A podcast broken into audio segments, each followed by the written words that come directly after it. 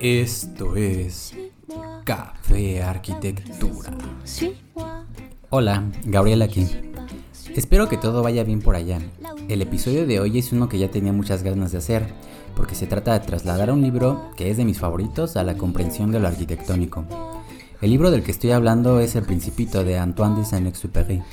La razón por la que escogí un libro que supuestamente no tiene que ver con lo arquitectónico o la arquitectura es porque precisamente quiero mostrar que no es necesario realmente leer o escuchar temas sobre arquitectura para pensar lo arquitectónico. El tema de hoy es El Principito y lo arquitectónico.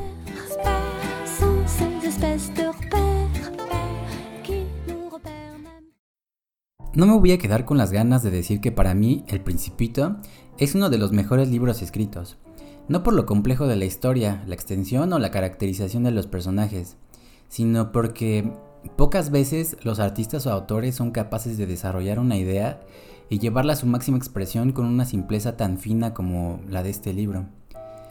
Lo simple siempre es lo más difícil de lograr y creo que en el principito se logra quitar todo el lenguaje rebuscado, conceptos especializados o técnicos y más bien nos ayuda a entender de una manera concreta algunas ideas y conceptos que supuestamente ya sabíamos pero que ponemos muy poco en práctica. He leído que se trata de un libro para niños, pero yo creo que más bien es lo contrario. Es una crítica hacia la manera de actuar y ver la vida de los adultos desde la perspectiva de un niño. En fin, que yo me puedo descoser en elogios todo un rato, pero lo que encuentro en este libro es como un ancla hacia el pasado, hacia un niño que todavía vive conmigo pero que está retenido por tomarme, decir algunas cosas que quizás no deberían de serlo. He leído el libro por lo menos en 10 ocasiones y creo que es un regalo, porque por lo menos a mí me devuelve a reencontrarme conmigo mismo eh, frente a un paño blanco donde puedo reescribir la manera en la que estoy viviendo mi vida. Preguntarme sobre el sentido de mi vida, sobre lo que posiciono como lo más importante y volver a ver la vida con ojos nuevos, quitando todos esos presupuestos que ya tenía afianzados. La sensación al terminar el libro es de un completo vacío, pero no de un vacío que atemoriza, sino de un vacío cálido que nos abraza un silencio que nos habla del amor. Otro aspecto importante es que el principito no abandona sus dudas, y fue lo que desencadena todo el libro, esa búsqueda de sentido de la vida y de su vida en general, eh, motivada por un impulso interno propio. Creo que es muy importante que se tenga en cuenta más en estos días donde la mayoría de las respuestas o de los caminos hechos por la vida están dados casi por sentado donde algunas respuestas ya las encontramos prácticamente hechas y dejamos de preguntarnos muchas cosas. Y creo que lo importante para tomar en cuenta es que el principito va a cada planeta o a cada asteroide y le pregunta a los personajes la razón o el qué está haciendo ahí y por qué razón. Y, que no se conforme con que no le den respuesta, sino que siempre busca e insiste por la respuesta. El que la pregunta por el sentido de su vida se le dé como un impulso interno es también como una guía o una brújula que le sirve para saber realmente qué es lo que él busca en su vida. No el conformarse con una respuesta, sino en concordancia con su sentir, con lo que él siente que está bien o que, que le va a llevar a encontrar su felicidad o su sentido de vida. Otro aspecto también muy importante es que el principito le hace caso a sus sentimientos y emociones, y es por ello que decide emprender su viaje.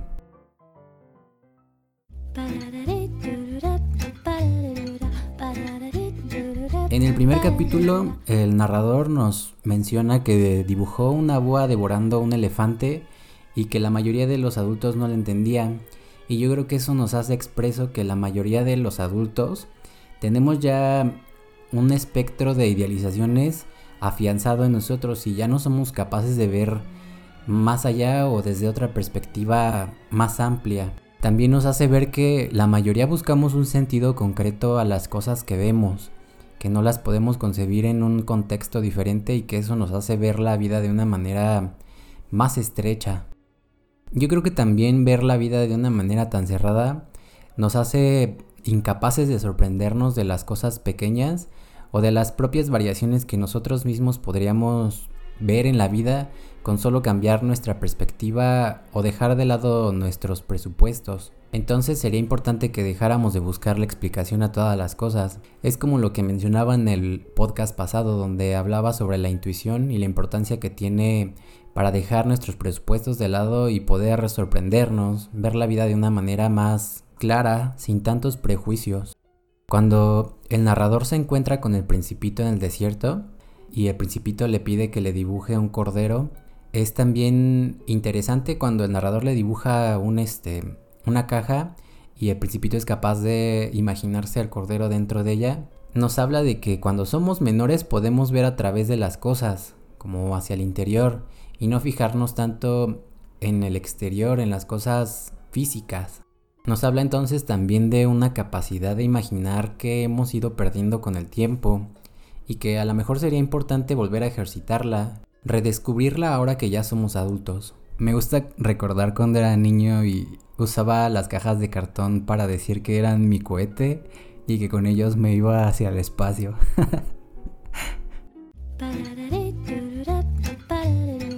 Otro aspecto importante también es que el principito habla sobre su planeta, o sea, el de él. Y la mayoría tiene un mundo propio. Yo creo que es como una analogía de que cada quien vive en su propio mundo. Cada quien tiene sus propios problemas y ve la vida desde una perspectiva diferente. Y cuando el principito habla sobre los problemas que tiene en su mundo, también habla sobre el cuidado que tiene que tener para que ese mundo subsista de la manera en la que está y él pueda seguir viviendo ahí.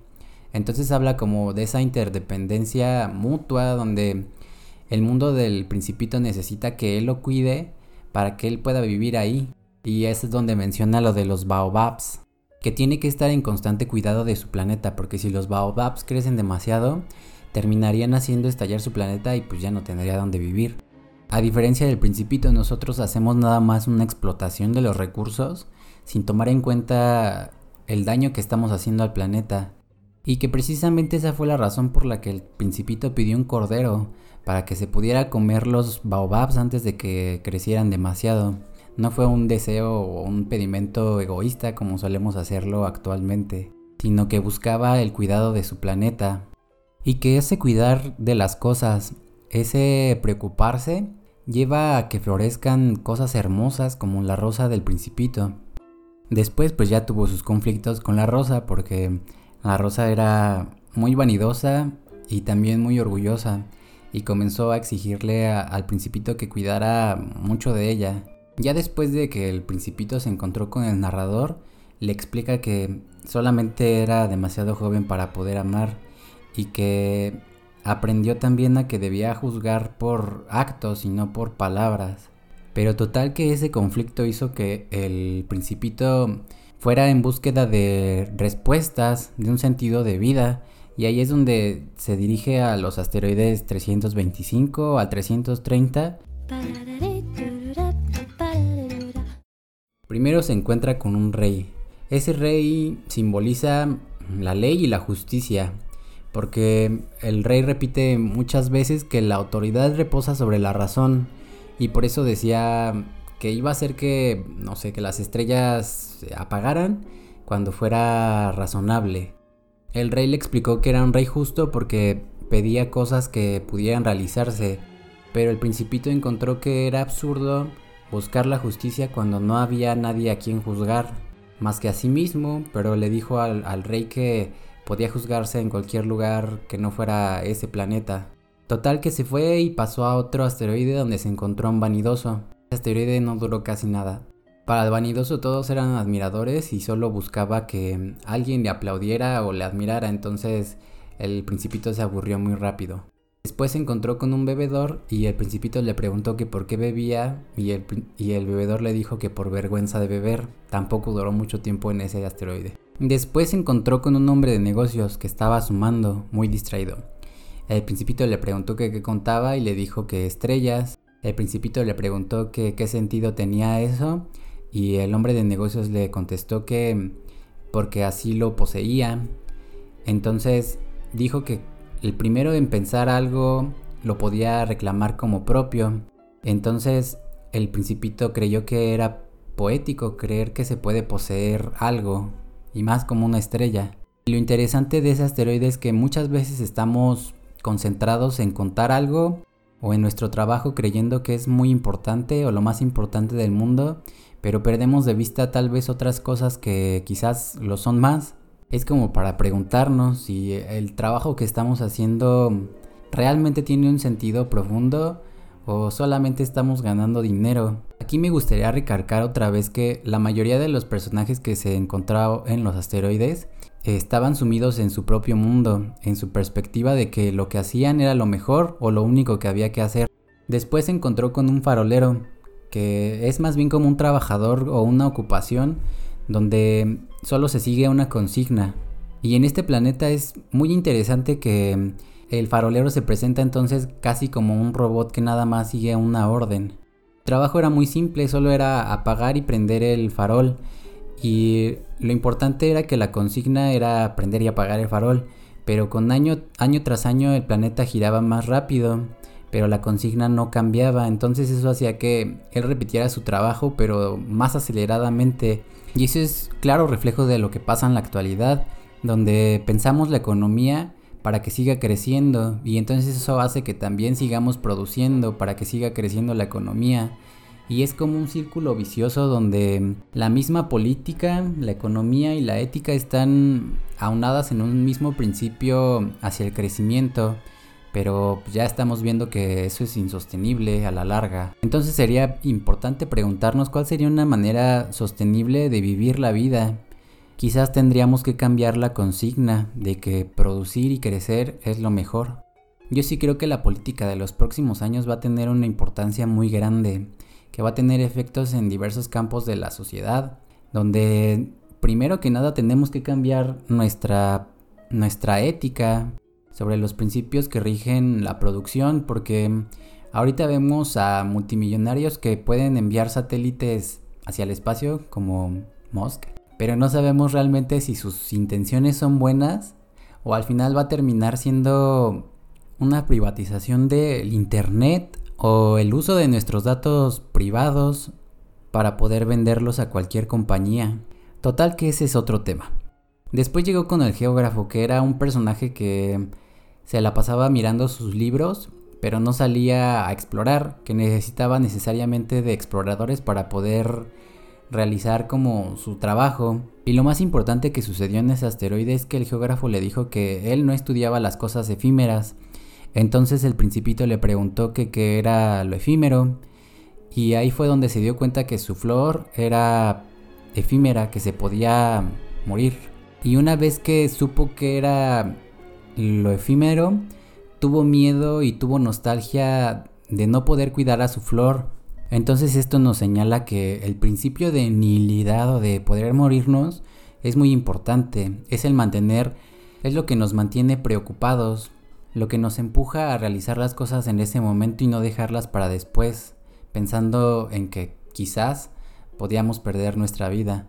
Y ese principio de nihilidad también nos hace valorar la vida de los otros. Ese es un aspecto que se deja de lado muchas veces pero la posibilidad de que mañana no despertemos o que alguien que amamos igual no despierte, siempre está latente.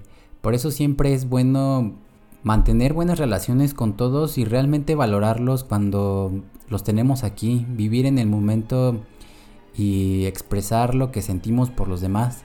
Y ese principio de nilidad es tan importante que la serpiente lo vuelve a recordar al principito cuando se la encuentra en la tierra le dice que ella es más poderosa que el dedo de un rey, porque la nilidad es aquello a lo que no podemos escapar, es lo ineludible, es la realidad más clara que tenemos desde el momento en el que nacemos. Y con esa visita a los asteroides hizo como una descripción de la personalidad del hombre moderno, donde somos ebrios, vanidosos, hombres de negocios, y lo peor es que algunos están orgullosos de serlo. Total que el principito llega a la Tierra y eso es lo que sigue. Cuando llega a la Tierra, al primer personaje que se encuentra es a la serpiente, que ya expliqué que representa la nihilidad o la muerte. Después se encuentra con una flor de tres pétalos, que lo más importante que le dice es que los hombres no tienen raíces y eso es lo que les molesta. Y es esa molestia en los hombres lo que les hace buscarle un sentido a su vida, para no sentirse tan perdidos y tener un punto de partida. Después se da cuenta que su rosa no era única porque se encuentra un campo de rosas donde habían 500 iguales a todas, o al menos eso era lo que creía. Que se encuentra con el zorro, que es un personaje muy importante en la historia, porque le explica lo que significa domesticar, que en una forma muy simple es cuando creas lazos con el otro. Crear esos lazos afectivos es como hacemos que las cosas ya no sean indiferentes hacia nosotros. Es cuando comenzamos a ver una rosa entre un millón. Cuando hacemos que esa cosa sea especial o esa persona sea especial para nosotros. Que sea única en este mundo.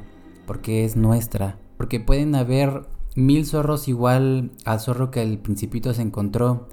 Pero lo que lo hace especial es ese lazo afectivo. Es esa conexión y una inversión de cuidados, de estar con el otro. Y el mismo zorro lo dice, que solo se conoce las cosas cuando se domestican, o sea, cuando se crea un lazo afectivo con ellas. Ese domesticar también le da un sentido importante también a la vida, porque como vemos al otro también en el mundo, queremos cuidarlo y queremos que ese mundo subsista para que esa persona o, o ese zorrito que queremos mucho tenga un lugar donde vivir. Y también el zorro le menciona que las palabras es solo una fuente de malentendidos, que lo esencial es invisible a los ojos. Después habla sobre los ritos, que los ritos hacen que un día o una hora sea diferente a las otras, hacer que algo sea especial o único, que un momento sea diferente a los demás. Y ese rito es una ruptura de lo cotidiano, es un darle un sentido más profundo a las cosas y a la vida en general. Es también una razón para esperar algo. Esto nos lleva a pensar también en la esperanza, en el mundo, en la vida, en las cosas, hasta en los otros también, la esperanza. Y es que el domesticar a alguien o el amar a alguien nos hace responsables también de esa otra persona de sus sentimientos. Es algo muy importante también porque es dejar de vernos a nosotros mismos y preocuparnos por alguien más. Es un acto de amor desinteresado. Es por ello que muchas personas llegamos a decir, si tú estás bien, yo estoy bien también. Porque el bien del otro se significa en nosotros también como algo bueno. Nos hace feliz ver a la otra persona bien. Y al final lo que le da sentido a la vida es ese ver por el otro. Ese cuidar de lo otro también nos hace cuidar del mundo, de buscar un estado de coexistencia donde todos podamos estar bien y también de poder vivir en armonía.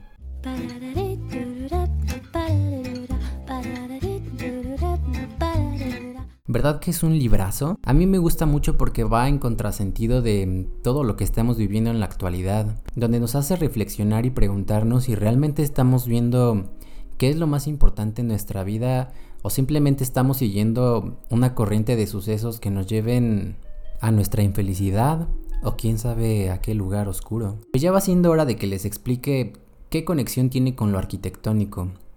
Y yo creo que ahora sí ya debe estar claro, ¿no?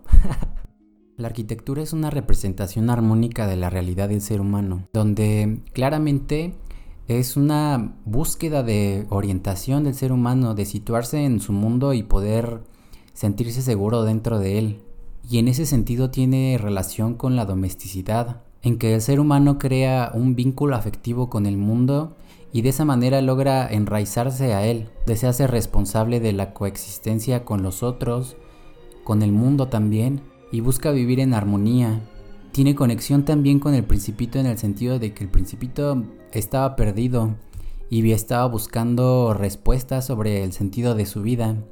Y de la misma manera el ser humano yo creo que siempre está buscando un sentido de vida o las respuestas de cómo vivir su vida, donde el amor o el crear esos vínculos afectivos con el mundo y con los otros es lo que le da realmente una densidad y un peso a todo lo que estamos viviendo en este momento. Y que todo va cimentado sobre una base de amor, porque para cuidar del mundo y para cuidar de los otros tengo que tener cierto afecto. Lo que le da pieza a la voluntad es el amor, nuestros sentimientos o nuestras emociones hacia los otros. Y lo que le da realmente sentido a nuestras vidas es esas relaciones que formamos con los otros y con lo otro. Entonces la arquitectura no debería ser un monumento que se oponga al mundo o a la naturaleza, sino más bien un monumento a ese amor hacia el mundo y hacia los otros, un punto de contacto hacia la esencia de todo una conexión óntico-ontológica. Entonces la arquitectura, el arquitecto en general, debería comenzar por ver su mundo con amor y partiendo de ello poder comenzar a proyectar cosas que realmente estén representando ese valor, porque eso es lo que debería resituarse ahora, el amor como un valor o como una ética Digo, ya llevamos muchos años pensando que con el método científico o analítico vamos a llegar a algún lado. Quizás si tiramos un poco del lado de los sentimientos o de la intuición, lleguemos a un lugar diferente.